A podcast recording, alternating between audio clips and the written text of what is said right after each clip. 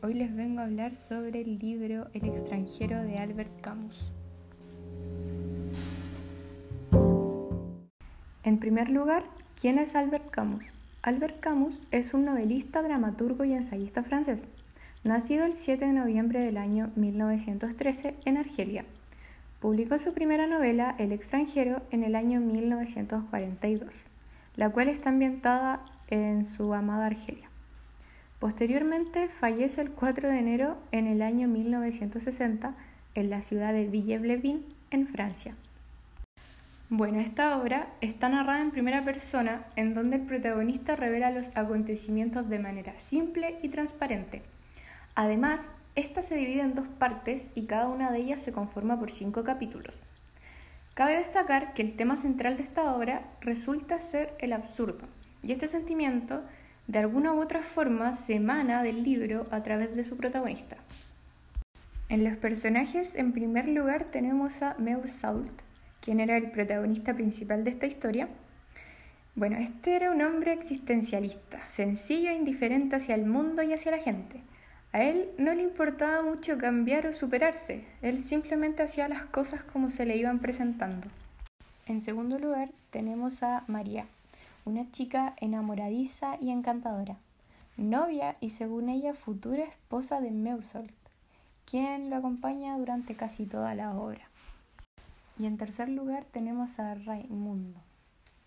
Es el vecino de piso de Meusolt, un hombre mujeriego, bajo con anchos hombros y una nariz similar a la de un boxeador, aunque un tanto extraño, viste correctamente lo que no lo hace su forma de pensar y actuar. Una vez en Argel, él se encuentra con María, una compañera de trabajo, y ella se sorprende al saber sobre la muerte de la madre de Meursault y ver que él realmente no siente tristeza y que él es muy indiferente a la situación.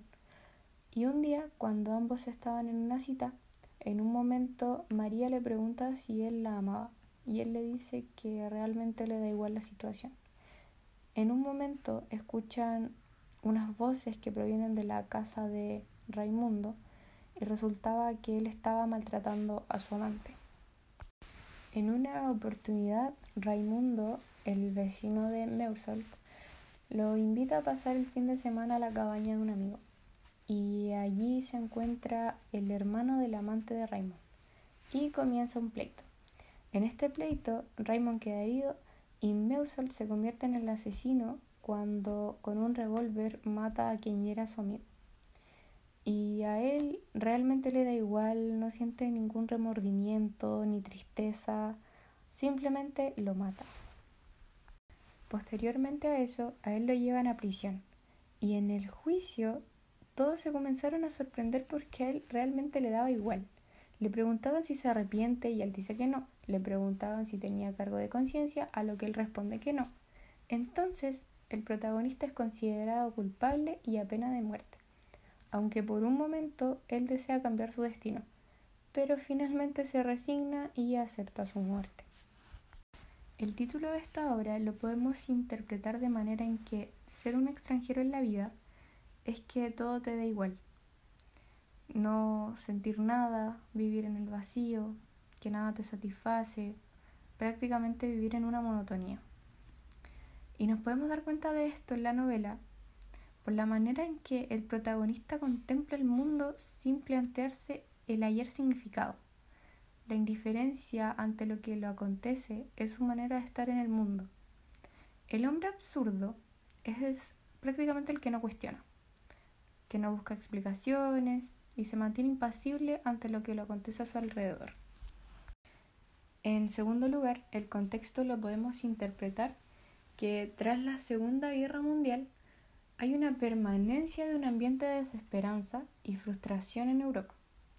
Entonces, Albert Camus, en este contexto, crea a este personaje que representa la carencia de los valores de la época. Un personaje que se caracteriza por la pasividad ante la vida pero que finalmente lo conducen a un destino trágico por ser un extraño en medio del mundo que lo rodea, al que no le encuentra sentido. Cabe mencionar que el título y su significado también está directamente relacionado con el contexto de guerra y posguerra. Más que nada, la obra es el reflejo de una sociedad carente de dirección. En cuanto a la trama, este libro realmente logró atraparme, sobre todo en el último capítulo de la primera parte y en la segunda parte.